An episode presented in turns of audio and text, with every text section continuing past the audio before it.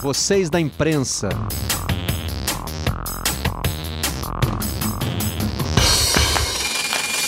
Olá, eu sou Marcelo Barreto e este é o Vocês da Imprensa, o podcast do Redação Sport TV. Trazemos para cá os assuntos que repercutem na nossa bancada.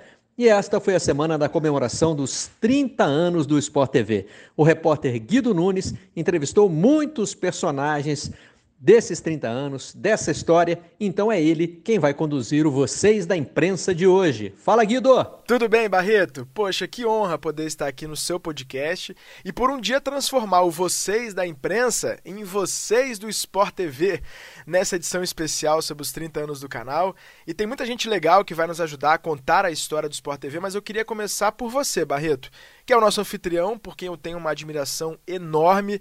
E eu queria saber como é que foi o seu começo no canal. Porque, assim, pelos registros históricos, né, a gente se debruçou nos arquivos é, do canal nessas últimas semanas. Pela pesquisa que a gente fez, no vídeo, pelo menos, a estreia foi no primeiro Redação Sport TV lá em 2004. Foi isso mesmo? Ali é uma, meio que uma consolidação de uma série de acasos que me traz ao Sport TV e ao papel de apresentador.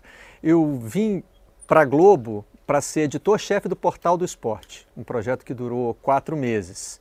E aí algumas pessoas desse projeto, que não foi adiante, foram aproveitadas como é, temporários, né? Uma dessas contratações com tempo determinado. E foi o meu caso. E aí eu pedi para fazer um teste de vídeo porque eu achava que era um caminho, né? Quando você está na televisão, você tem que tentar ficar na frente da câmera. E aí acabei conseguindo estender o meu prazo como repórter, mas não deu certo, não funcionou. Eu acho que eu fui com muita sede ao pote, eu quis fazer muita coisa diferente logo no começo, em vez de entender que eu estava recomeçando.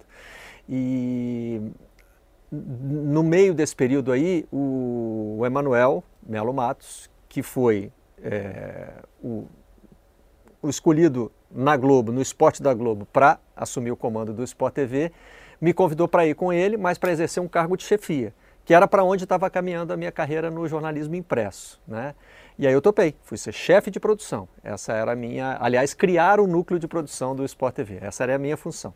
Mas ele falou: olha, continua fazendo umas coisas no vídeo.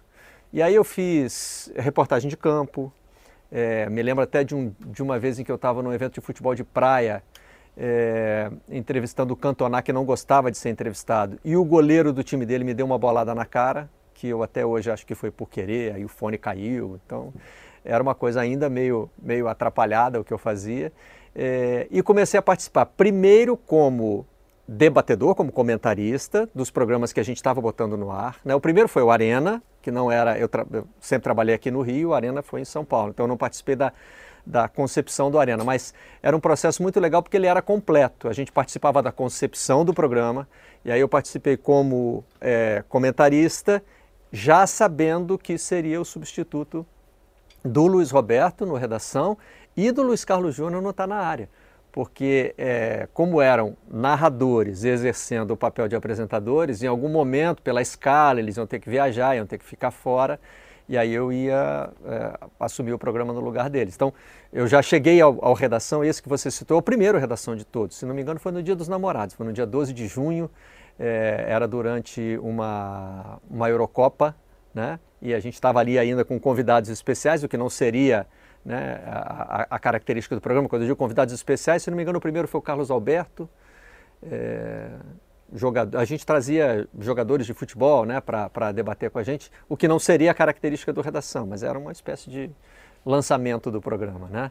Mas eu já comecei sabendo que ia apresentar. E depois de algumas voltas por outras áreas do canal, a gente vai chegar lá, você hoje comanda o Redação, né, Barreto? Esse programa que está mais do que consolidado, que é uma referência no jornalismo esportivo. Mas lá no começo, nas primeiras reuniões, o que vocês imaginavam que poderia virar esse programa? Até onde ele poderia chegar? A gente não tinha muita noção de, do, do que ia é, vir a ser o Redação.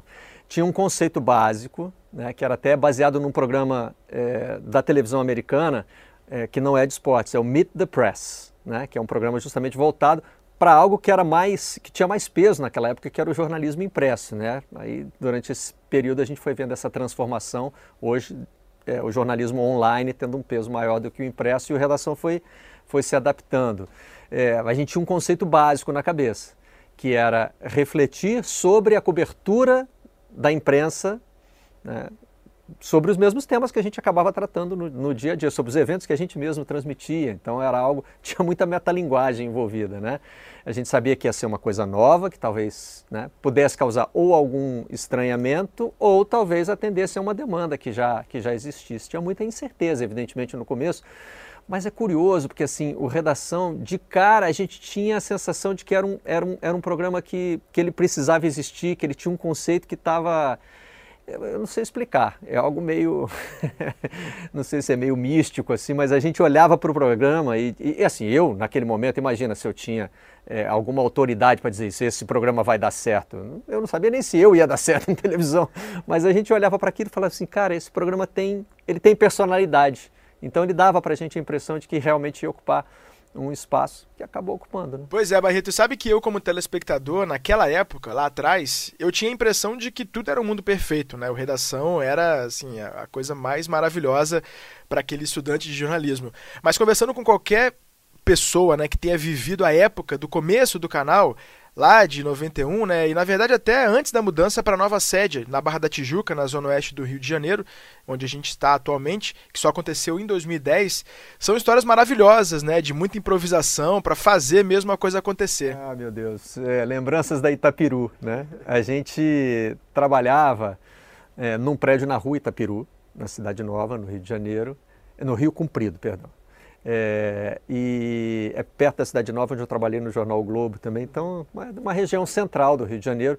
E ali a concepção do prédio não era para estúdio de televisão, não era para redação. Então tudo foi muito improvisado. Diziam para a gente que aquilo ali já tinha sido uma fábrica de tampinha de refrigerante. Na minha terra fala tampinha, tem lugar que fala chapinha, mas enfim, é, era isso antes. Aí depois a editora Globo funcionou ali e finalmente né, a Globosat. É, aí, assim, a gente olha para um estúdio como esse, né? Ele tem um, um, um, pé direito alto como precisa ser o do estúdio. Lá não existia isso, não tinha isso no prédio. O, o estúdio era uma sala, né? Que foi adaptada para ser estúdio. E, e a, a, além de tudo, né, a Rua Itapiru acabou sendo vítima é, do, do, do, processo de degradação de regiões centrais do Rio de Janeiro. Então era uma área muito marcada pela violência, tinha guerra entre facções rivais. E aí já não é mais engraçado. A gente tem casos de colegas assaltados, de tiroteios que impediam a gente de sair da redação, os vidros eram blindados. Então, mas tudo isso acabava de alguma forma. É lógico que quando depois que você escapa, né, que você passa por tudo isso, acaba se, é, se incorporando ao folclore, né? É, então era, tinha muito tinha muito improviso porque aquele não era o lugar ideal, não era o lugar adequado para ter um estúdio de televisão. Agora, isso não quer dizer também que era feito só no improviso. Né? Tinha um investimento em tecnologia, tinha uma tentativa de fazer o melhor com aquela situação que era dada. Mas acho que também tem é, se soma a tudo isso o fato de que era uma experiência nova de fazer televisão 24 horas falando de esporte. Então a gente sempre teve sujeito a muitos erros, muitas coisas que aconteciam é, no ar que a gente não, não acreditava. E acho que isso foi fundamental também para desenvolver uma linguagem de tolerância ao erro, sabe? É, acho que isso é muito presente aqui no Sport TV, a forma como a gente lida, porque é, tem muito vivo, né? E ao vivo pode acontecer de tudo, cara. As coisas podem dar errado, né? E acho que todo mundo no Sport TV, mi, o meu desenvolvimento pessoal aqui no Sport TV tem essa marca de aprender a lidar com o erro. Olha, deu errado, apagou a luz do estúdio. É, eu me lembro de que em dois momentos que nem foram no redação, foram notar na área, o Alex Escobar, com aquela espontaneidade dele, né, ajudou a gente a sair de situações, né? É, teve um dia que um, um, fio soltou do teto e ficou balançando que nem um cipó do Tarzan no meio do estúdio, né? E o Escobar foi o primeiro, a, e a gente fica naquela hora assim, o que, que eu faço, né? Eu finjo que não está acontecendo, e o Escobar foi o primeiro a rir e apontar. Ia lá, caiu o fio. Nessa hora desarma todo mundo, cara. A gente se desarma no estúdio e eu imagino que a pessoa se desarma em casa vendo o programa também. Ah, caiu, cara, deu um problema, entendeu? Vamos fingir que ele não existiu. Né? Então, acho que esse tipo de, de, de, situação fez também a gente se desenvolver profissionalmente de uma certa maneira. Agora, é, também não quero passar a impressão de que era um, uma bagunça, um improviso gigante. Não era isso. A gente tinha condições muito específicas que precisava enfrentar, né? que mesmo com uma estrutura totalmente diferente como essa aqui hoje, né? ela ainda impõe desafios. Quando a gente se mudou para cá, é, para o prédio em que, em, em, que o Sport TV funciona hoje, né, a, a, grande expectativa era da estreia do novo estúdio do Sport TV News, que eu apresentava na época. Eu fui cobrir a Copa do Mundo de 2010 e acabei embarcando no último voo, porque tinha que estar aqui para a estreia do estúdio. Né? E nessa estreia do estúdio é, tinha um trilho que passava com uma câmera que a gente ainda não tinha testado direito e um cinegrafista acabou passando na frente. Né? Então nós tivemos na grande estreia do estúdio do Sport TV a bunda do cinegrafista exibida para todo o Brasil, ao vivo. Aí vai fazer o quê? Já mostrou, né? É, nesse dia eu até não me diverti muito não, fiz cara sério e continuei com o programa, mas você tem que lidar com essas coisas. Mesmo quando tem a presença da tecnologia, você está sujeito ao erro. Barreto, falando ainda sobre essa experiência como apresentador e editor-chefe do Sport TV News, além das dificuldades, né, como foi o desafio de estar à frente do principal telejornal da casa, um dos principais da TV fechada esportiva brasileira, foi o Sport TV News que marcou a época, né? É importante situar também que eu participo de uma transição, né? Eu era o apresentador do Sport TV News lá na rua Itapiru, no estúdio antigo, né, com limitações técnicas. E aí a gente faz a mudança e o Sport TV News é o programa escolhido para ter também a grande revolução estética. Né? Era um estúdio super moderno, ah, com, um conceito muito avançado para aquela época. Então a gente enfrentou muitas dificuldades técnicas, não foi fácil botar o, o programa no ar com aquele estúdio. É, e tinha também um conceito do Raul, que era o, o, o, nosso diretor na época, de trazer mais, é, não necessariamente mais informalidade, mas assim, é, de ter um, um, um, tratamento de texto diferente. É, de não ser uma coisa tão é, é, ancorada na linguagem de telejornal. E eu acho que esse sempre foi um desafio. Achei interessante isso que o Raul colocou, porque o que é um telejornal de esporte? Né? Por exemplo, você tem que tomar decisões básicas. O apresentador vai usar terno? Terno combina com esporte? Né? Você vê na nossa concorrência, é, tem a linguagem do Sport Center, na ESPN, que já vem dos Estados Unidos, que é o apresentador de terno. Então lá eles acham que funciona. É, em, outros, em outros canais, o Globo Esporte, por exemplo, tomou um caminho completamente diferente. O Globo Esporte não é exatamente um telejornal, né, mas está ali na mesma linha, tem a, e optou pela linguagem da informalidade. É, me parece que o News tentou ficar um pouquinho no meio desse caminho, né? ter, não sei se, se é chamar de seriedade ou sobriedade, mas ter assim, não, não investir na linha do humor, né? se manter como um, um, um telejornal que vai é, tratar apenas de, de, de, passar as notícias, é, mas também não, não exagerar na formalidade. Acho que esse era o, esse era o desafio. É, e outras alternâncias também, ter ou não ter um comentarista, né? porque aí você já começa a avançar na linha dos programas de debate. São, são desafios que você vai enfrentando e que eles não têm também uma resposta padrão. Né? Você bola um formato e, e, e bota no ar. Assim, pessoalmente, eu gostava do produto que a gente botava no ar, na época do, do Sport TV News. Né? Se eu fosse fazer hoje, talvez fizesse algumas coisas é, de forma diferente, mas é, acho que a gente fez ali experimentos com a linguagem do telejornal esportivo que foram importantes. Só não acho que eles foram únicos nem definitivos. Eles estavam no meio de, uma, de um momento ali de transição, é, de pensar naquele formato e é, é, é bom ter contribuído. E antes do Sport TV News, Barreto, você teve uma passagem marcante também pelo Tá Na Área. Aliás, um trio histórico, Luiz Carlos Júnior, Alex Escobar e Marcelo Barreto. Quais são as principais lembranças que você guarda daquela época? Não, ali era bom porque eu entrava para bagunçar, né? Eu era o cara do chat, que passou a ser usado também no Tá Na Área, né? Então a gente tinha o Luiz como apresentador, né? a responsabilidade era dele. Né? E o Alex Escobar como comentarista, trazendo aquele toque não só de humor, como de naturalidade, de espontaneidade. Escobar veio pronto, né, cara? É, ele já era isso que a gente vê hoje na Globo é, quando ele começou com a gente. É, era muito fácil prever que essa seria a trajetória dele. E eu trazia as opiniões dos internautas, né? complementava, batia papo e tal, mas então é, me dava uma liberdade também muito grande. Foi outro tipo de exercício, né? De saber assim, poxa, eu não sou o responsável final por esse programa, né? eu não sou o apresentador. E algumas vezes eu estava no, no, lugar do Luiz, então mudava de, né? mudava de ângulo, mas me dava uma liberdade maior para participar. E é, o fato de que era eu que estava ali teoricamente selecionando o que o nosso internauta, que na verdade estava é, né, é, é, ali também no papel de nosso telespectador, o que, que ele tinha a dizer. Né? E eu acho que isso é parte importante da experiência do Sport TV também. Né? A gente viveu uma época de transição em que o telespectador não quer ser passivo mais. Né? É, e ali era bem no começo da era das redes sociais, né? ainda era uma experiência. Mas ter participado disso assim tão no começo também foi bom para abrir a minha cabeça nesse sentido. Olha, não dá para ter uma mensagem unidirecional. Né?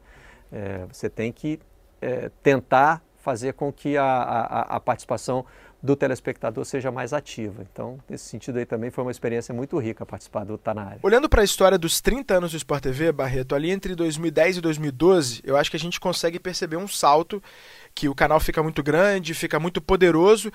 E eu acho que muito disso se deve também ao fato de o Raul Costa Júnior, que era o diretor do canal em 2012, ter decidido criar o posto de correspondente internacional de esportes. E você esteve na primeira turma, né? Você em Londres, Marcos Pérez em Nova York e o Edgar Alencar na China. Como é que foi ver esse momento tão marcante para o canal, que eu imagino para você também? Você sabe que uma coisa me chama a atenção, talvez por ser apresentador e não repórter, o fato de ter morado em Londres é, me dá a impressão de que chama muito a atenção das pessoas. Muita gente se refere a mim, ah, porque você conhece, porque você morou em Londres e tal. E vários outros repórteres aqui já tiveram essa experiência, já moraram no exterior. Eu não sei se é assim para eles também, mas eu tenho a sensação de que comigo é mais. É, e aí eu não sei também se é porque eu passei para as pessoas a sensação de que eu curti muito aquele período, porque foi exatamente o que aconteceu. Eu achei os dois anos mais interessantes da minha carreira, porque foi uma mudança que eu fiz com a família. Né? Foi para, não era a primeira vez que eu morava no exterior. Eu fiz um curso de um ano letivo nos Estados Unidos quando eu já era casado. Então minha mulher foi comigo, fez o mesmo curso, mas dessa vez nós já tínhamos os dois filhos. Então assim é, é uma mudança de vida também, né? É, e a gente teve que passar por todo o processo de escola, enfim, de saudade de casa, e tudo isso é eu acho que une mais a família, é muito enriquecedor culturalmente. Por ser em Londres, né, é, a, a, facilidade de deslocamento pela Europa fez com que a gente também visitasse vários países de férias, a trabalho. Eu consegui, às vezes, é, encaixar uma viagem minha a trabalho com uma visita deles. Então, assim, foi um, foi um período que eu vivi intensamente. É, e também é, ele se torna mais intenso por ter sido o período no qual eu fiz a maior besteira da minha carreira, né? É um caso que eu já contei na televisão, já, já compartilhei. É, eu costumo dizer que o Redação Sport TV, o Globo Esportivo da Rádio Globo e a minha coluna no Globo são as minhas redes sociais, porque como eu não estou nas redes sociais, é, é nesses espaços que eu conto é, coisas às vezes particulares para as pessoas e já compartilhei essa história de ter chegado atrasado para o programa que é, é seria a, a, a, nossa abertura oficial dos Jogos Olímpicos. A gente mostrou a abertura dos Jogos e depois tinha um programa para é, falar da abertura e tal. E eu fui à abertura e acabei chegando atrasado, é, perdi o meu papel na cobertura, é, que era a parte importante de eu ter ido para Londres, né, era acompanhar a preparação para os Jogos e aí trabalhar como repórter né, na, durante as Olimpíadas e eu, eu perdi esse espaço. Então precisei ali também baixar a cabeça, voltar para o fim da fila, me recuperar. Então, teve um ano de muita expectativa e outro ano que foi de reconstrução, mas tudo isso acho que se somou a uma,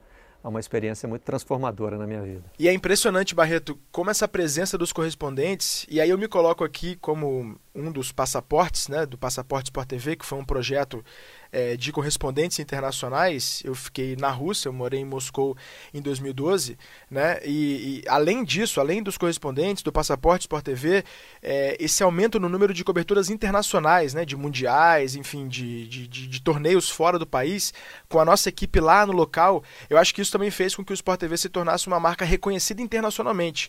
Eu, inclusive, até hoje sinto isso nas viagens que eu faço. É, o que eu acho interessante é que o Sport TV consegue isso sem necessariamente ainda estar associado à Globo, que é a marca mais forte que a gente tem na comunicação brasileira. Né?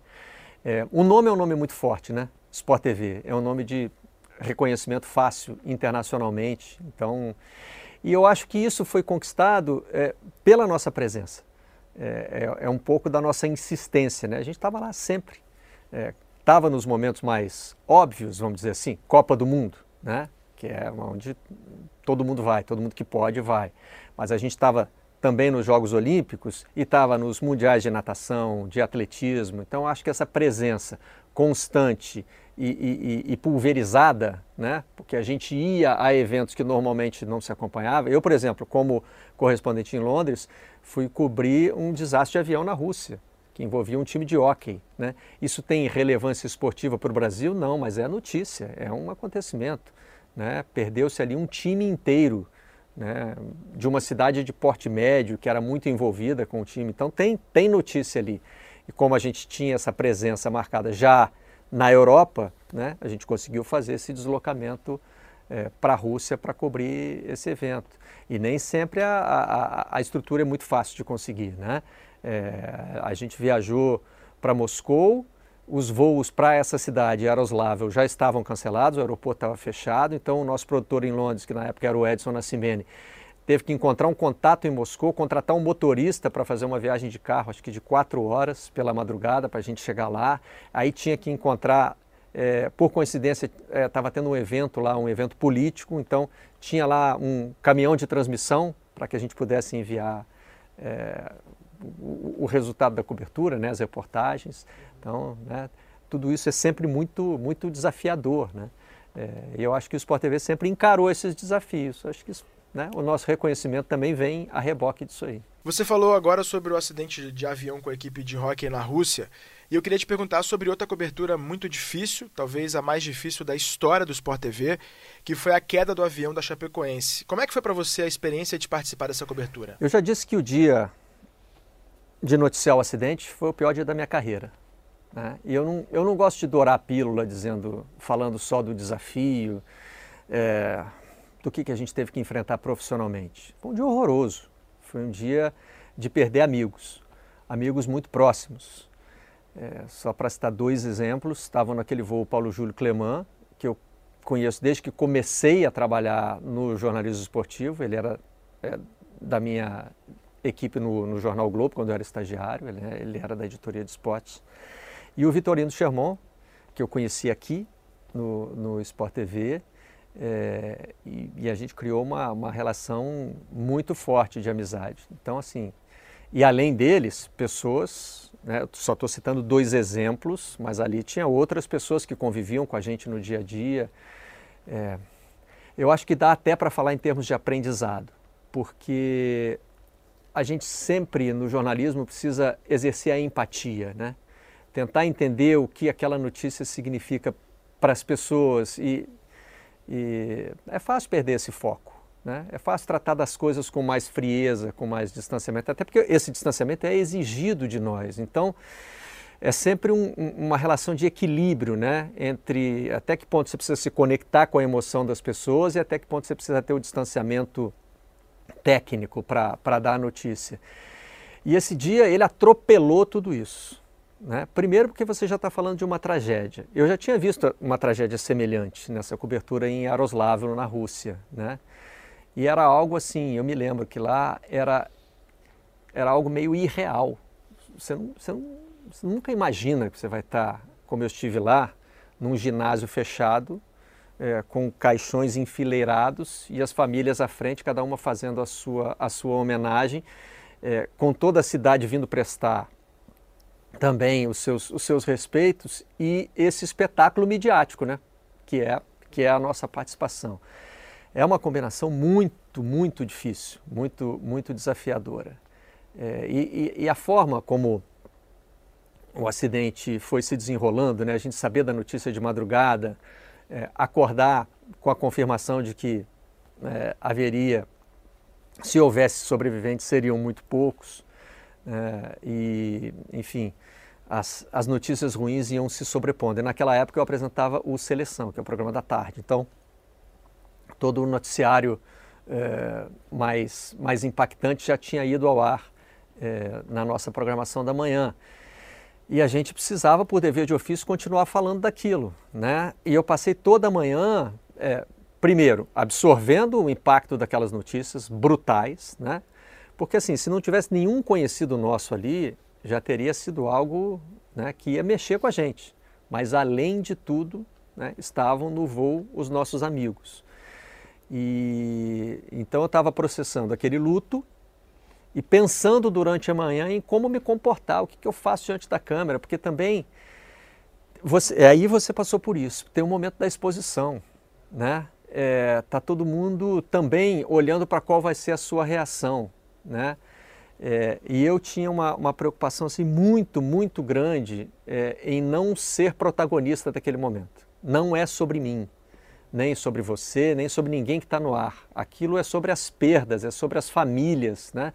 Eu me lembro que a grande preocupação que eu tive ao longo daquele programa foi é, é, dar as informações sobre possíveis sobreviventes com a maior cautela possível. E aí foi exatamente o Danilo, o goleiro Danilo, né?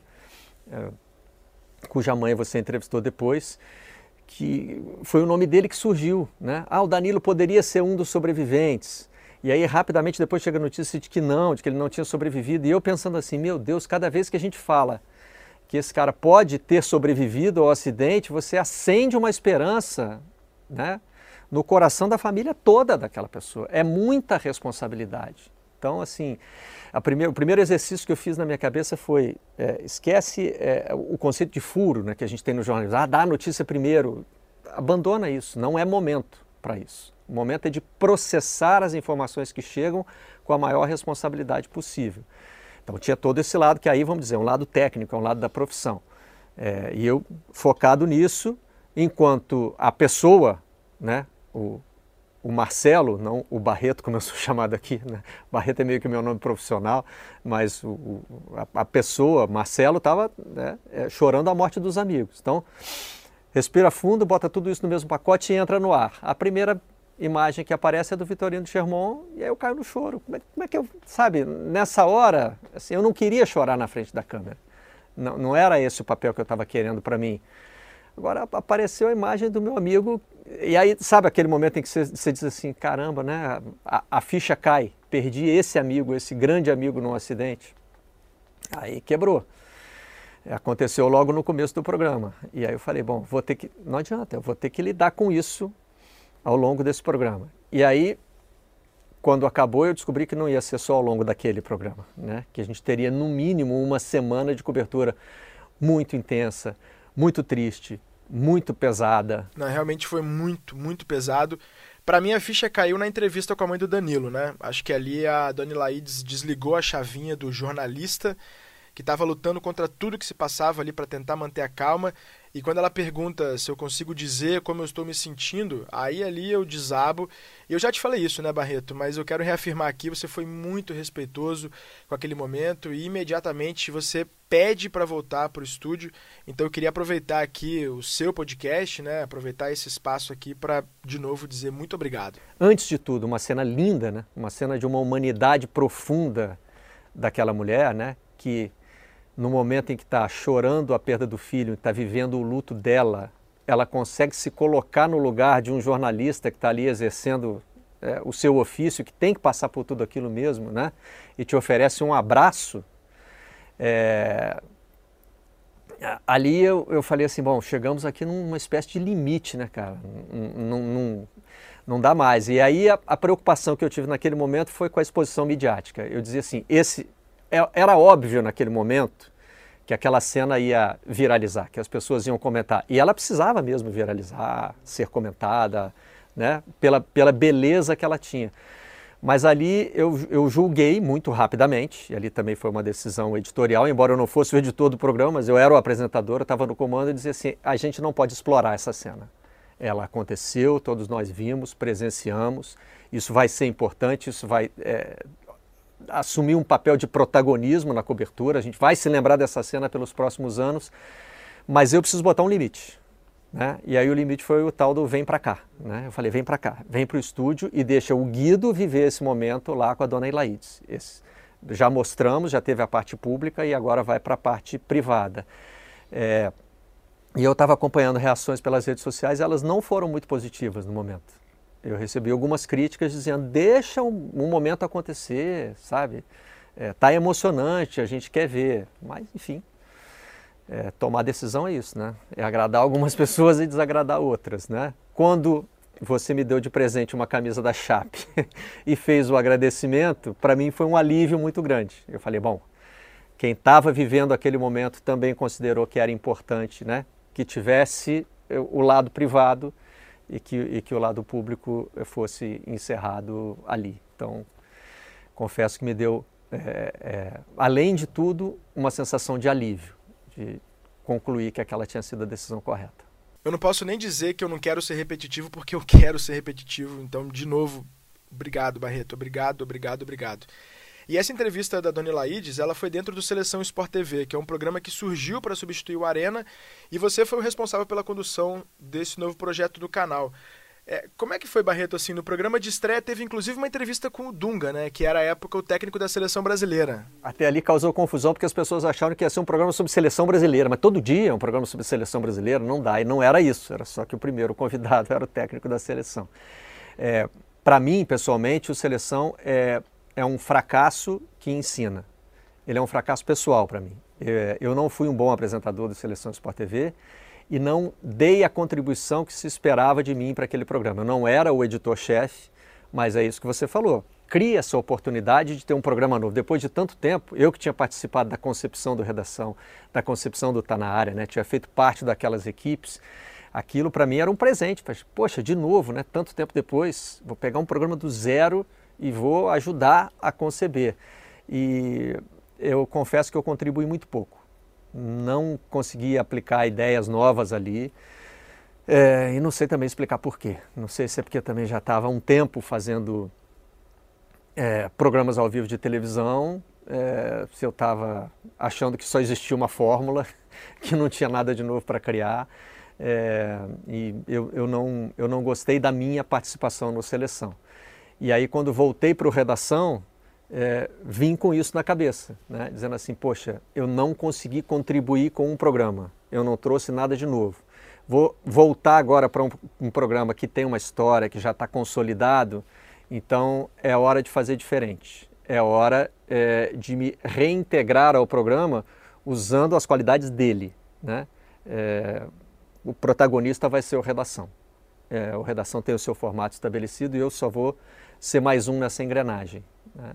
Talvez no seleção eu tenha me atribuído um papel mais importante, assim, de eu preciso da minha contribuição. E, são erros de avaliação que você comete, né? Eu acho que ser parte do time, na verdade, é muito mais importante e muito mais produtivo. Acho que você consegue contribuir muito mais assim. E uma das marcas, Barreto, que a gente já percebe nesse novo redação, sob o seu comando, eu acho que é o espaço que o programa abriu para jornalistas negros, jornalistas mulheres. Você sente orgulho de fazer parte desse início de processo na inclusão e também na representatividade dentro do canal? A representatividade não é assim só dar uma justificativa para a sociedade. Olha, temos um comentarista negro, temos uma comentarista mulher, é só isso que a gente quer, né? E a representatividade para por aí. Então, assim, tem, tem, tem o orgulho de ter é, sido um marco, de o programa ter sido um marco de alguma maneira, né? E também nunca acho que é o único. Acho que isso é. A, a gente deve sempre combater essa ilusão, né? Poxa, o meu programa, ou eu, né? Fiz isso. Não, você está sendo parte de uma mudança da sociedade, né? É, agora, tem essa questão do compromisso também, né? Tem a questão de pensar todo dia em aumentar essa representatividade, em aumentar não só as pautas, como as pessoas que falam dessas pautas. Né? E naquela semana a gente aprendeu muitas coisas, entre elas que mulheres não querem falar só sobre machismo e que negros não querem falar só sobre racismo. Né? Que a gente está trazendo essas pessoas para falar de tudo, né? das coisas mais banais do futebol, de é, quem vai ser escalado, quem não vai, se é 4-4-2 ou se é 4-3-3, né? É, realmente para abrir. Barreto, muito obrigado por dividir essas histórias incríveis. E quem já está aqui também para conversar com a gente é um dos funcionários mais antigos do Sport TV. Estava lá no lançamento do canal em 1991, Luiz Carlos Júnior. Luiz, o canal foi lançado com o nome de Top Sport. A marca Sport TV ela surge apenas em 94, né? Conta pra gente como é que foi o começo de tudo. Me lembro de uma situação de muito improviso, porque o prédio, nosso primeiro prédio, o prédio inicial da Globosat, a Globosat tinha quatro canais. Top Sport, que era o canal de esportes, Multishow de variedades, o GNT e o Telecine. Era um Telecine só. E para quem não sabe, GNT, a sigla GNT é Globosat News Television. O GNT, em tese, era para ser a Globo News, era para ser um canal de notícias. Mas como não existia estúdio, a gente não tinha estúdio no prédio. Então a produção era muito precária. Eram poucas ilhas de edição, não havia estúdio. Então me lembro muito do improviso, sabe? Do caráter improvisado. Por exemplo, a redação era uma redação com máquinas de escrever. Tá, tá, tá, tá, tá, aquele barulho de máquina de escrever. Era uma coisa pequena, improvisada. Mas havia muito idealismo. A lembrança que eu tenho é de, de pureza, de inocência, de idealismo. Nós estávamos começando uma coisa que nós achávamos que faria história. E, e, nós tínhamos plena consciência que não seria uma história imediata. Era uma coisa para 5, 10 anos. Inicialmente se falava em 5 anos, mas era uma coisa assim. Daqui a pouco no futuro, isso vai ser a televisão brasileira. A televisão brasileira caminha para isso, caminha para a TV por assinatura. Então, daqui a 5, 6 anos, nós teremos relevância, seremos importantes. Então, havia toda uma construção, assim, aquela coisa do tijolinho por tijolinho, etapa por etapa. Então, cada conquista nossa, cada coisa que a gente conseguia mais, era uma glória. E nós éramos muito poucos, portanto, muito unidos. Luiz, eu mergulhei nos arquivos do canal nessas últimas semanas e é impressionante, assim. Em 92 o então Top Sport fez a cobertura dos Jogos Olímpicos de Barcelona e você já narrava. A gente tem inclusive você narrando a final do vôlei feminino. Tem, tem uma história, tem uma história legal para contar que eu me lembro de Barcelona era o seguinte. Eu fui contratado para ser apresentador, mas não havia estúdio. Mas eu queria muito ser apresentador. A minha ideia era ser apresentador, não era ser narrador. A narração veio pelo fato da gente não ter estúdio, não tinha o que apresentar. Aí viraram e falaram, garotão, se vira aí, você tem que narrar. Não tem estúdio para se apresentar, vai narrar. Mas eu queria muito ser apresentador. Havia, tinham, tinham duas questões aí interessantes. Uma questão era, eu era considerado muito jovem, meu rosto era considerado muito jovem naquele momento para entrar no vídeo. O Boni, pelo menos era o que me falavam, era o seguinte: olha, o Boni acha você muito menino. Você não passa credibilidade, você tem muita cara de garoto. Então havia meio, olha, você é muito menino, apesar de eu ter sido contratado para apresentar, havia uma certa questão de eu ser muito garoto. Chegaram à seguinte solução: você só pode entrar no ar de blazer. Não há outra possibilidade. Pelo menos você vai passar um pouco mais de credibilidade de blazer. Falei, beleza. Nós não tínhamos estúdio, mas nas Olimpíadas de 92, a gente usava os estúdios da Fundação Roberto Marinho. Tinha um estúdio na Fundação Roberto Marinho. Então eu era escalado basicamente na, no, na, no primeiro momento de transmissão, que variava pelo fuso horário entre 4 e meia, 5, é, 4 e meia, 5 horas, 5 e pouco da manhã. E eu apresentava uma cabeça de bom dia. Então, eu era o cara que dava o bom dia. Bom dia! Hoje, no terceiro dia de Olimpíadas, vamos acompanhar as emoções do vôlei masculino, do basquete feminino, temos atletismo. Era uma cabecinha rápida, 30, 40 segundos, onde apenas eu colocava o que, ia rolar naquele dia. Só que nós não tínhamos estúdio, usávamos o da Fundação Roberto Marinho, não tinha camarim, não tinha maquiagem, não tinha nada. Então eu tinha que sair vestido e pronto de casa. Três horas da manhã, eu estava diante do espelho me maquiando, assim, eu tentando em casa botar um pó na cara para tirar o brilho, penteando o cabelo, eu tinha que chegar lá pronto. Eu levava o blazer impecável e tal. Quatro horas da manhã, quatro e meia eu estava na televisão, vestido de apresentador, botava o meu blazer ia para a Fundação Roberto Marinho, que ficava o, o, estúdio da cabine de transmissão do Sport TV dava uns 100 metros de distância, não mais que isso, 70 metros talvez. Aí eu fazia essa cabeça de bom dia, tinha uma vinheta de abertura, um clipe de abertura que tinha uns dois minutos. Então era isso. Oi, bom dia! Terceiro dia de competições em Barcelona, hoje temos isso, isso e isso. As emoções começam agora. Pô, vinheta! Eu saía correndo para eu ir narrar o primeiro evento. eu fazia toda a minha maquiagem, eu me arrumava todo. Agora, para para pensar. 1992, quatro e meia da manhã. Imagine quantos assinantes Primeiro que a TV já tinha pouquíssimos assinantes naquele momento. E quantos desses poucos estariam ligados às quatro e meia da manhã para o meu bom dia? Eu acho que nem minha mãe e meu pai. Entendeu? Mas era um esforço. Eu me orgulhava tanto daquela cabecinha de 30 segundos, sabe? Aquilo era tão importante no meu dia. É muito louco, né? São as histórias muito legais. E Luiz, dois anos depois, em 94, você já é o principal narrador do canal e narra o Tetra, naquele pênalti para fora do Roberto Baggio na Copa do Mundo dos Estados Unidos. Você ali tinha noção do fato histórico que você estava narrando naquele momento? Você para para pensar. Em 92, com meia dúzia de meses, sete meses de casa, eu narrava a primeira Olimpíada.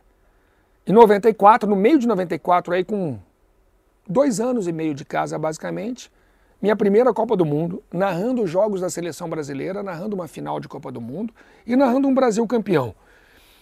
Para para pensar que eu não narro a final do Campeonato Brasileiro de 92. A casa entendeu que eu não estava preparado ainda.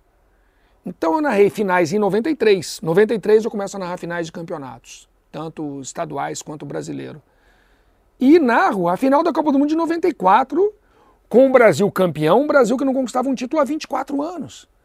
Demais, sabe? É que eu nunca parei para pensar muito na grandeza daquele momento. Hoje, olhando em retrospecto, você fala, nossa, era muito importante, era muito grande. Apesar, mais uma vez, de eu citar que a audiência era pequena, do ponto de vista histórico, para mim, da minha história pessoal, incrivelmente relevante. E Luiz, de Barcelona em 92 e da Copa dos Estados Unidos em 94 para cá, o Sport TV transmitiu todas as edições de Jogos Olímpicos, de verão e também de Copas do Mundo. Quando que você percebe um salto de grandeza do canal nessa linha do tempo? 96 uma mudança significativa. 94 foram três pessoas para os Estados Unidos para a Copa do Mundo. Foram dois editores e o chefe. Foi o diretor Gilberto Conde, a Leila Almeida e a Solange Amado. A, as duas editoras mandavam as escalações, as notícias por fax. Vai chegar um fax com a escalação! Uau! Vou conseguir narrar Romênia e Suécia! Se não, amigo, era na hora anotando, sabe? Loucura total. Então chegavam os faxes com as escalações, uma informação ou outra que elas estavam no centro de imprensa, mas, gente, era um tempo pré-internet, né? Então, era, amigo, é o que temos e vamos nessa. Três pessoas foram a 94 aos Estados Unidos.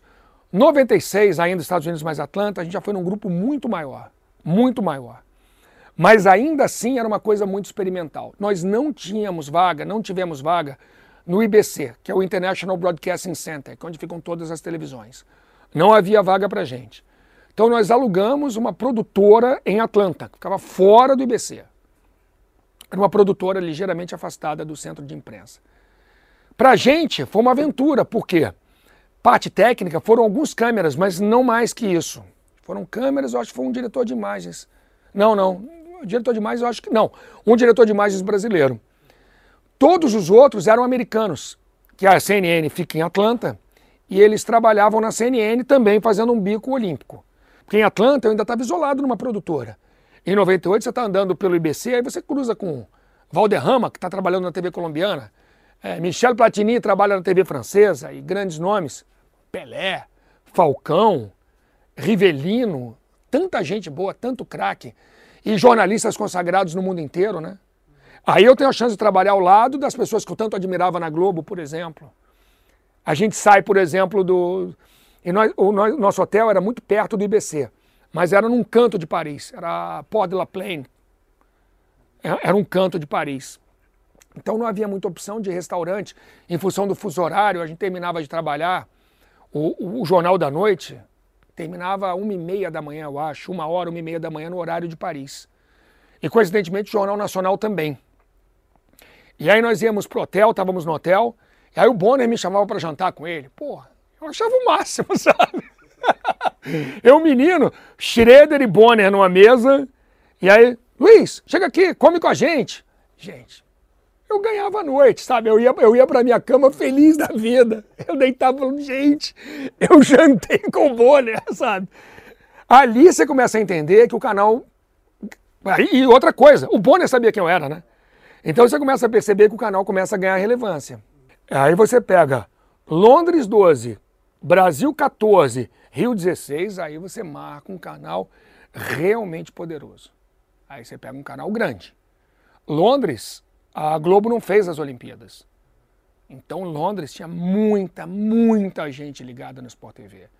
E nós fomos muito poderosos e muito grandes em Londres. Ali Londres, você marca claramente uma mudança de patamar. Pegamos Londres 12, Brasil 14, Rio de Janeiro 16. Aí o canal viaja para o mundo inteiro. Eu faço muitos e muitos jogos e campeonatos e competições em loco. Então, ao longo desses anos, eu tive a chance de conhecer boa parte do mundo trabalhando. E aí você percebe, e aí, e aí o famoso passo-filme, né? Quando você se lembra de um teto caindo na sua frente, num prédio pequeno, com tudo improvisado, de repente você está nos grandes eventos do mundo, começa a perceber que a logomarca Sport TV começa a ser reconhecida no mundo. É um canal que pô, a gente ia tudo. Então, ao longo dos, dos anos, ao longo do, dos tempos, o Sport TV vem crescendo de um canal desconhecido para você chegar na Europa e as TVs americanas, as TVs europeias, num grande evento, você chega, você chega numa Copa do Mundo da Alemanha e mais para frente, muito mais, você chega nas Olimpíadas de Londres, você chega na Copa do Mundo da Rússia, é uma marca conhecida, as pessoas conhecem, as pessoas sabem. Ah, o Sport TV é o mais importante canal de esportes por assinatura do Brasil. Para quem construiu tudo isso, para quem esteve no do marco zero, do nada, para potência máxima, para 100%, gente, é a glória suprema, né? E você que é mais novo, que está nos ouvindo, talvez não se lembre, mas o Luiz Carlos Júnior era também o apresentador do Sport TV News, desde a primeira edição do jornal. Conta pra gente alguma história que tenha te marcado nessa fase do Luiz Carlos Júnior apresentador. Ah, basicamente, da mesma forma, o Sport TV News acompanha a evolução do Sport TV. Também estúdio pequeno, condições precárias, equipe pequena. E aí ele vai crescendo, vai crescendo, vai ganhando relevância, vai ganhando importância vai ganhando tecnologia, vai ganhando estúdios novos. E hoje você tem um estúdio lindo, enorme, enorme. Estava hoje com a Mari no estúdio ali. Falei, nossa, o que, que é isso? O estúdio é lindo, ele é gigante, ele é altíssimo, com toda a iluminação. Tudo que temos de bom e do melhor hoje em termos de tecnologia naquele estúdio. Então eu vejo isso, eu vejo o crescimento. Gente, eu não me lembro quantos nós éramos, mas nós tínhamos um editor-chefe, acho que eram três ou quatro editores, não me lembro de ter produtor, assistente de estúdio. Então eu como apresentador, eu, produzia, eventualmente eu editava, eu sabia, eu editava na máquina a máquina, eu sentava, eu fazia edição de imagem, é, eu ajudava num texto, é, eu citei um fato interessante, tem um fato legal, é, como era um jornal maior, a referência era o Globo Esporte. O Globo Esporte era a grande referência. Era o jornal a ser batido, digamos. Pô, a referência era o Globo Esporte. Vamos tentar fazer melhor que o Globo Esporte. Como a gente poderia fazer melhor? Nos aprofundando mais. Então, eventualmente, a gente tinha uma entrevista. Eu entrevistei Roger Flores no estúdio. Tínhamos uma entrevista. Roger jogando, hein? A gente tinha entrevista, a gente tinha, por exemplo, análise, tinha um comentarista de Fórmula 1 comentando, o Lito Cavalcante fazia um comentário de Fórmula 1 outras modalidades, a gente tentava, a gente tentava se aprofundar um pouquinho mais na, na modalidade, já que nós tínhamos um tempo maior, 30 minutos. E com o Google em 97, jogando Roland Garros, eu fazia, eu, eu, eu via, eu viajava e via vários jornais esportivos fora do Brasil, por exemplo, usavam, por exemplo, outros resultados, ou resultados do dia. Uma tela com resultados, sem off. E na TV brasileira, naquela época, você botava off em tudo. Digamos, resultados do dia. Pete Sampras 2, Bodão Lirate 0, Passeagem tanto. Falei, gente, vamos botar só informação visual. Depois do tênis, eu, eu, eu, busco esses dados, a gente busca os resultados da rodada em agências, hein? Agências de notícia, porque não existia internet. Eu ia para uma agência de notícia, preparava isso, preparava uma artezinha e ia lá fazer a arte de outros resultados. Eu achava na época que seria legal uma informação complementar que dá um ar de, de jornal mais profundo gente não fala só do jogo do Agassi do Sampras, a gente fala que o Bodão Lirati ganhou o jogo dele. Eu achava isso bacana, que o Goran Ivanisevic tinha feito 10 aces. Eu botava lá Ivanisevic 2 a 0 e um asteriscozinho, 10 aces, sei lá. E eu achava que isso era bacana. E aí eu falei, pô, tem um brasileiro que tá jogando aqui, já ganhou nas duas primeiras rodadas. Não sabia nem falar o nome dele, se não me engano, chamava de Querten. Curten, sei lá como eu chamava. E aí eu falei, poxa, a gente podia tentar falar com ele, né? Aí alguém conseguiu um telefone de um produtor, de um não sei quem. Eu cheguei ao telefone do hotel do Google em Paris, era um hotel pequenininho em Paris, que durante. virou até matéria, porque ele adorava aquele hotelzinho. Ele já, o grande Guga, ficava naquele mesmo hotelzinho. E eu consegui falar com o Guga por telefone. Tem uma entrevista com o Guga por telefone, eu e Guga. Se eu não me engano, antes do jogo contra o Thomas Muster, que eu tinha certeza absoluta que ele iria perder para o Thomas Muster, que tinha sido o primeiro do mundo. Eu falei, bom, falamos com o brasileiro hoje, amanhã vamos falar da derrota dele. Só que aí ele ganhou todas, né? Ele foi campeão de Roland Garros. E nessa, eu combinei com o Guga. Falei, Guga, conversamos hoje, foi, foi super solícito, é extremamente simpático, muito, muito gentil. Então faz o seguinte, amanhã você me conta como é que foi o jogo, eu te ligo de novo. Gente combina mais um papo no Sport TV? Disse, claro! Aí no dia seguinte já era o grande Guga e aí não atendeu mais. Então dei uma entrevista com o Guga antes do jogo com o Múcia, se eu não me engano, e aí depois eu não falo mais com ele. Mas aí ele vira o grande assunto do jornal na sequência. Luiz, eu queria te agradecer demais também. É uma honra poder dividir as transmissões contigo no Sport TV. E para encerrar, a gente falou tanto das histórias do passado, né, nesses 30 anos. Você que está desde o começo de tudo no canal, o que, que você enxerga para o futuro do Sport TV? Eu vejo, Guido, um canal cada vez mais poderoso.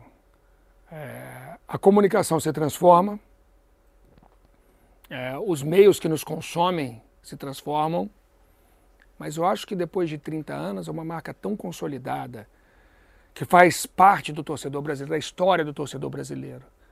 Você chega na rua, é muito legal isso. Você vai andando na rua e algumas, quase todas as grandes cidades têm esse tipo situação. A Rua dos Bares, por exemplo. Você passa, gente, é Sport TV de cabo a rabo. São bares e mais bares e mais bares com uma multidão Agora que estamos saindo dessa pandemia, graças a Deus, a gente está retomando isso. E você vê aquela marquinha vermelha e azul ali, está lá em cima e está presente. Então eu acho que isso virou uma coisa muito importante. Hoje, quem tem 30 anos não sabe o que é uma vida sem o Sport TV. O Sport TV é uma referência. O Sport TV faz parte da vida dele, da paixão dele de torcedor. Se deu através do Sport TV ao longo de muitos e muitos anos. Então, eu acho que o Sport TV, graças a Deus, graças a todos os grandes talentos que estiveram comigo aqui ao longo desses anos, todo mundo que construiu, foi uma coisa colocada tijolinho a tijolinho, sabe? Então é muito bacana. Cada um tem a sua importância, cada um botou um tijolinho. O Sport TV é o canal do esporte no Brasil. Bom, do mais antigo para uma das mais novas caras do Sport TV, Karine Alves, apresentadora do Troca de Passes. Karine, que prazer te ter aqui para a gente falar dos 30 anos do Sport TV. Eu disse que você é uma das caras novas agora, né? Como apresentadora, porque você já aparece aqui no canal desde 2010, né? Faz tempo, hein? Porque eu já acompanho o Sport TV desde quando eu estava na faculdade, imagina. Eu era estudante e eu já estava lá sempre assistindo. E quando eu entrei para o mundo da TV, logo eu também acabei entrando para o mundo do Sport TV. Quando eu me tornei repórter, quando eu comecei essa caminhada lá no Sul, no Rio Grande do Sul, na RBS TV, afiliada da Rede Globo, eu lembro que muitas matérias que eu fazia para lá acabavam vindo para o Sport TV. E eu lembro que cada matéria que entrava, cada reportagem que eu fazia, entrava no Sport TV, era uma vitória eu, eu, sinto isso muito forte ainda, porque eu assisti e pensava, nossa, eu tô no Sport TV, eu tô no Sport TV, porque é o canal que fala de todos os esportes, é o canal que abraça todos os esportes, as modalidades, e eu estava no esporte, então você conseguir já, né, é, na carreira, no início da carreira ainda, imagina, eu era super novata e ter um espaço para a gente mostrar o trabalho. Eu lembro que tinha o Zona de Impacto, tinha, tinha outros programas assim especiais que a gente conseguia colocar matérias especiais. Então, eu lembro que me marcou muito. Porque a relação com o Sport TV, ela vem através da emoção. Porque quando você vai assistir ao jogo, você está lá, senta com a família, então você já se torna íntimo do Sport TV muito antes de trabalhar no Sport TV. Essa foi a relação que eu desenvolvi com o Sport TV. E quando eu tive a possibilidade de colocar uma reportagem no ar no Sport TV, gente, parecia que eu tinha feito um gol realmente, assim, que eu estava dentro de campo, porque era uma, era uma emoção que eu não imaginava que eu fosse vivenciar no jornalismo. Karine, hoje você apresenta o Troca de Passes, mas eu queria que você falasse um pouquinho da experiência de participar da cobertura dos Jogos Olímpicos de Tóquio no meio de uma pandemia. Quais foram os principais desafios dessa que foi, sem dúvida, uma cobertura histórica, né? Guido, às vezes eu me pergunto, até hoje, assim, poxa, a gente está numa pandemia, mas justamente numa pandemia eu estou vivendo momentos únicos da minha profissão que eu sonhei durante anos e anos e anos e não tive a oportunidade e hoje que eu estou no Sport TV eu ganhei a oportunidade de cobrir uma Olimpíada. Foi uma realização pessoal, primeiramente, quando eu vi o meu nome no e-mail, que eu vi no e-mail eu quase desmaiei, eu estava indo no mercado. Eu tinha estacionado o carro. Quando eu abri o e-mail, olhei, esse não é possível. Não, é meu nome. Estava indo comprar coisa para fazer estrogonofe, comida. Eu nem conseguia, eu fui no mercado, eu não conseguia nem mais. Aí o celular começou a bombar, aquela coisa toda, todo mundo mandando mensagem, parabéns, tarará. Claro, primeiro vem essa emoção de conseguir, chegou a minha vez, sabe? Parece assim, ó, conquistei o título, né? Mas não, ainda não tinha conquistado o título, na verdade só tinha avançado de fase, né? Estava ali, tinha avançado de fase. É, claro, a, a, competitividade não é com colega, não é com, não é com quem está em torno, é com, comigo mesma, né? É, acabo competindo com quem eu era antes, melhorando, indo para frente. E representar o Sport TV do outro lado do mundo, numa Olimpíada pandêmica, numa Olimpíada que tinha o coronavírus como nosso principal adversário, foi algo, para mim, é, além de desafiador, eu acho que foi uma coisa que eu não estava preparada. Eu acho que ninguém que foi estava preparado. Acho que todas as pessoas que estavam lá estavam com aquela mesma apreensão de como vai ser, como a gente vai se comportar aqui, como que a gente vai passar para as pessoas. Mas justamente essa vulnerabilidade, eu gosto dessa palavra porque a insegurança muita gente não gosta dela. A maioria. Também não gosto de me sentir insegura. Mas é quando eu estou insegura ou vulnerável que eu consigo progredir, que eu consigo trazer o que eu estou sentindo, que eu consigo ser transparente. E eu acho que foi justamente isso que a gente levou para o telespectador quando estava lá no Japão. A gente estava vivenciando aquele momento, que era totalmente atípico, mas a gente estava vivenciando e mostrando a realidade. E você esteve ali naquela mesmo Tóquio 2021 e com novo visual, né? Como é que foi esse processo de mudança ali para cobertura dos Jogos Olímpicos mesmo. E eu lembro que uma das coisas que quando veio a Olimpíada eu pensei, meu Deus, eu vou ter que acordar de madrugada, trabalhar 12 horas, aquela coisa toda. E os cabelinhos, né? Não vou, não vou mentir. Não é futilidade. É porque a gente sabe como é que é. Tem que acordar, tem que se arrumar, tem que botar a roupa, o uniforme. E eu lembro que eu passei por uma apreensão, isso é interessante dividir, assim. É, antes de ir eu fiquei, ah, acho que eu vou de trança. Mas eu fiquei apreensiva. Eu fiquei um pouco apreensiva porque será que eu vou poder entrar ao vivo em qualquer programa da empresa? Porque a gente já está tá tão acostumado a ser discriminado, sabe? Que você já não já vai assim com cinco pés, sabe? E eu lembro que eu falei, ó, eu tô pensando em trançada, assim, assado. Beleza, eu vou ir. Beleza, Karine, vai. Disse, ah, é? Então tá bom. E eu fui trançada, um box braid até.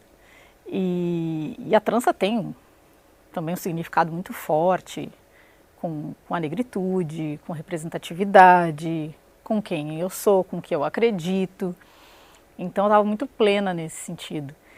E quando eu vi, poxa, eu estou aqui, entrando ao vivo, estou trançada, estou do jeito que eu queria, falando, né, falando tudo que eu preparei, que a produção preparou, está aqui o cinegrafista, está todo mundo aqui. Estou realizada, estou realizada e, e eu acho que estou realizando muita gente junto comigo. Karine, você como mulher negra, como é que você vê a questão da representatividade no Sport TV? O Barreto agora há pouco até falou com a gente sobre o espaço que foi aberto no Redação.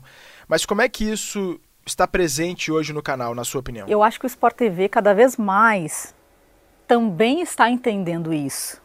Está se conectando com isso. Mas é um trabalho de formiguinha. Porque, como você falou, o Sport TV não está descolado da realidade, não está ali numa bolha em que não se conecta com a sociedade a gente precisa entender que, beleza, temos uma Karine. Uma, muito bom, mas é pouco. Ah, mas, poxa, vocês não estão nunca satisfeitos. Não. Como é que eu vou estar satisfeita com uma pessoa? Né? Enquanto, por que que eu olho para o lado, então, as outras pessoas são invisíveis, não tem cor? Todas elas, todos nós temos cor. Ah, mas a cor, ah, que besteira. Não, desculpa, a raça foi uma coisa realmente inventada pela nossa sociedade, mas agora aguentem, né? Então a gente vai ter que fazer jus para a gente entender que, que todo mundo tem que ter o seu lugar. Eu acho que o Sport TV cada vez mais tem pensado nisso. Eu vejo isso também na redação. Você falou do Redação, o programa, e é um programa que eu adoro. Marcelo Barreto, te adoro. adoro ele. É engraçado que eu só vi o Barreto uma vez até agora, por causa da pandemia, mas eu gosto muito do trabalho dele. E quando ele dá espaço, não é ele que dá espaço, na verdade, o programa né, abre esse momento também para a gente ter o Marcos Valentim falando não de coisas só sobre racismo, porque também tem isso, né? É muito cansativo. Você entra na empresa, você vai para a emissora, conquista o seu lugar, e aí o que, que as pessoas querem ou te chamam para falar? Mês de novembro, bomba, né? Então, quando chega novembro, eu fico quieta. Não, novembro é aquele mês que você já sabe, pô, vou trabalhar pra caramba, né? Porque nós somos poucos ainda. Não é possível que lá fora, no mercado, não tenha. Ah, mas é difícil. É, é difícil. Tem que, tem que procurar. Mas tem. Então eu acho que o Sport TV ele já está entendendo a importância disso. Karine, muito, muito, muito obrigado mesmo por dividir isso com a gente. E para encerrar a edição especial deste Vocês do Sport TV, eu vou conversar agora com André Rizek, apresentador do Seleção, mas que começou substituindo o Barreto no Redação. Mas essa foi a trajetória do apresentador Rizek, que antes já tinha sido até chefe no canal. Rizek, conta pra gente essa história. A minha função principal quando eu vim em 2009 Bom, foram quatro anos de conversas. Quer ser repórter da, da TV, quer ser comentarista, e eu realmente não queria sair da editora Abril. Aí em 2009 eu vim para ser chefe de redação do Sport TV em São Paulo, chefiar o canal em São Paulo. E eu seguia fazendo umas pontas no vídeo, fazia o Arena Sport TV com o Kleber, eu comentava alguns jogos e fazia o Jornal da Globo às quartas-feiras. Para mim estava satisfeito, aquela era a minha rotina, a minha função principal era ser chefe de redação, não era o vídeo. Até que o diretor Raul Costa Júnior me chamou para apresentar em dezembro assim de 2009. Ele falou assim: "O que, que você acha de apresentar e ser o editor-chefe do redação, o Marcelo Barreto que fazia o programa?"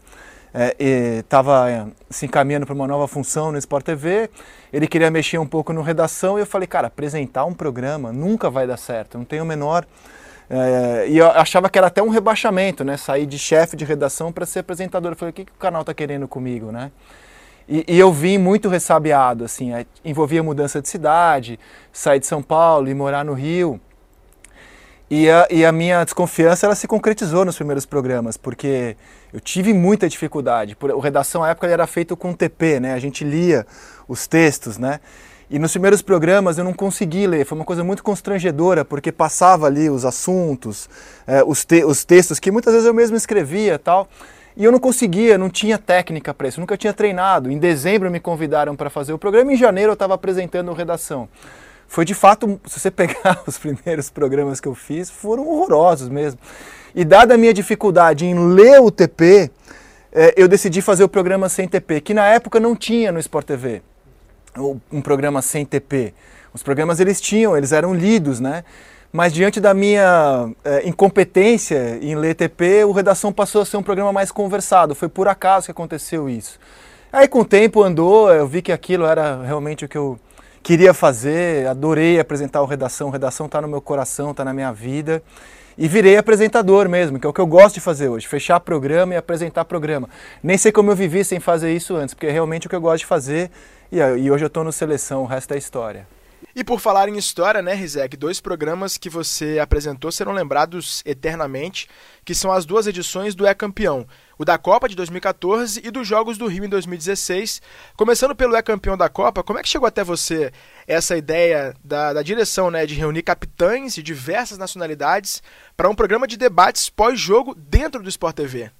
Primeiro, assim, quando o diretor da época disse que ele, ia, ele chamou a gente, né, os editores-chefes, as pessoas que se reuniam com ele toda semana, e, e, ele falou que ele queria fazer um programa com capitães campeões do mundo, que ele ia chamar o Beckenbauer, o Mataus, o Canavaro, o Passarella e o Carlos Alberto Torres, né, os capitães que levantaram o caneco. Eu, na minha reação foi rir falei, é, a gente vai acabar com sei lá, pegando os jogadores que a gente sempre chama aqui, o Bebeto, o Tafarel, né?